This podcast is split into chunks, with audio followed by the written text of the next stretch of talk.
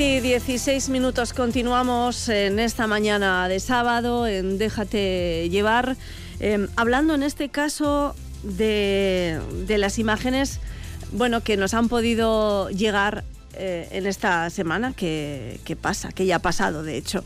Para, para ello contamos con, la ayuda para intentar em, localizar esas imágenes concretas con la ayuda de Adrián Ruiz Hierro, fotógrafo eh, Guardián. Bueno, Guardián todavía no, ¿no? Egunon, sí, sí, sí, em, bien, bien, bueno, pues con la cabeza puesta, ¿no? También en, este siniestro, ¿no? En, esas edades, en, las familias, ¿no? En, bueno, en fin, pues es, inevitable, ¿no? Estar pensando en esto. Pero vamos a avanzar y vamos a contar eh, no nos vamos a centrar hoy concretamente en imágenes que hayan podido ser noticia en esta semana, sino que nos vamos a centrar en algo además que tiene que ver con lo local y con un festival eh, tan importante como es el Festival de Jazz. Efectivamente, este, esta semana han anunciado el nuevo cartel del Festival de Jazz para la edición 47.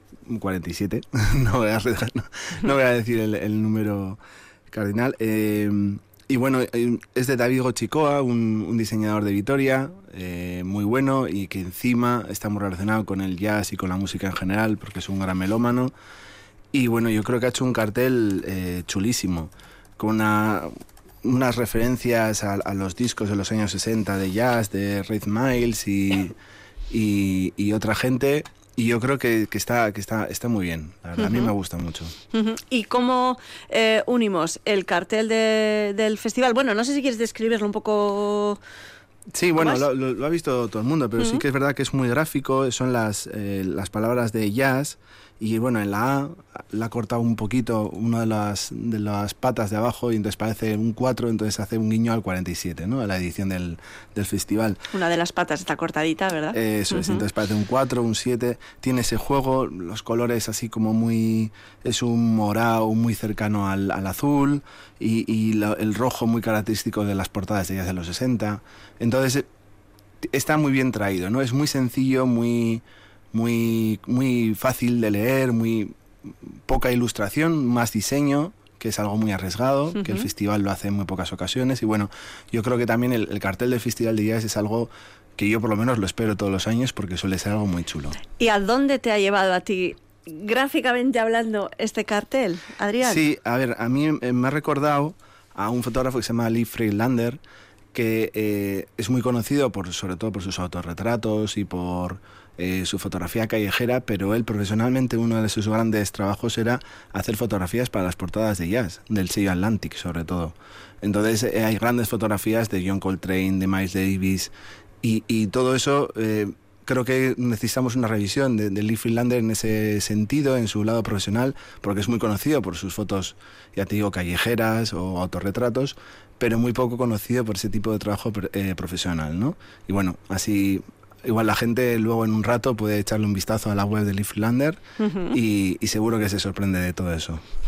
Sí, en fotos estoy echando, yo mientras te, escucho, estoy escuchando... Sí, y ahí se ven muchas referencias al, cartel del Festival de Jazz, ¿no? Yo creo que en colores, en, tipografías, en en estilo y, bueno, yo creo que es un buen guiño que ha hecho David Gochico esta vez, Ochi, conocido como Ochi, sí. Y, y, bueno, que está muy bien. Bueno, pues ahí está ese cartel del Festival de Jazz que nos lleva hasta Lee Freelander, este, hasta ese fotógrafo y además, eh, Adrián, eh, nos hablas de, de una polémica, eh, de una campaña publicitaria no sé si ya los, los creativos publicitarios lo hacen a conciencia o no.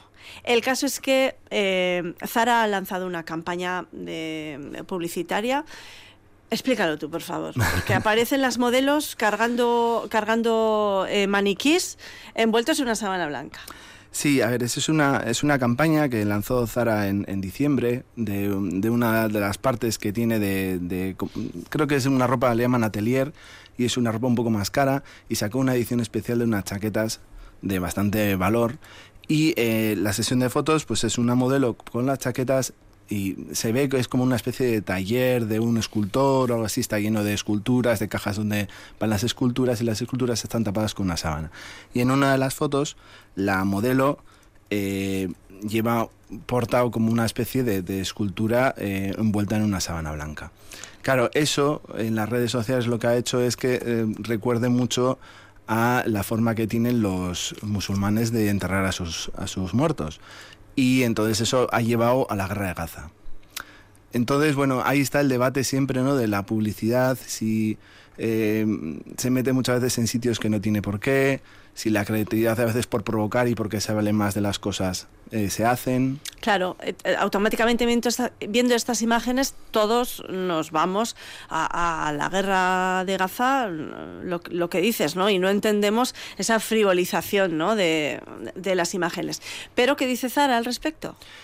Eh, sí, pues eh, Zara lo que dice es que la campaña se ideó en julio, las fotografías se sacaron en septiembre y la campaña salió poco después, con lo cual es anterior, Previa. previo a la guerra de Gaza.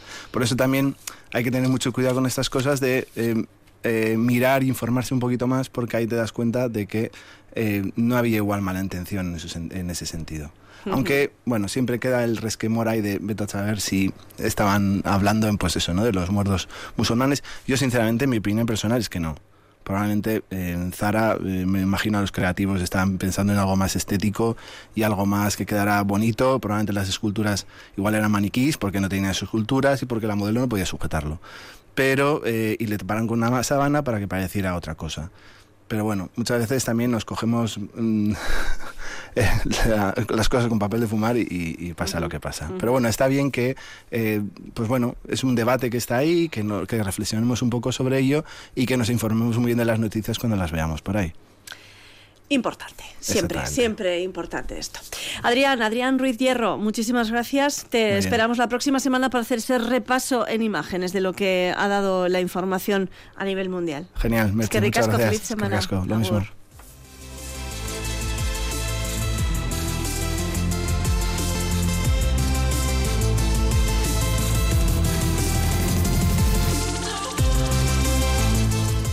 Diez y veintitrés minutos.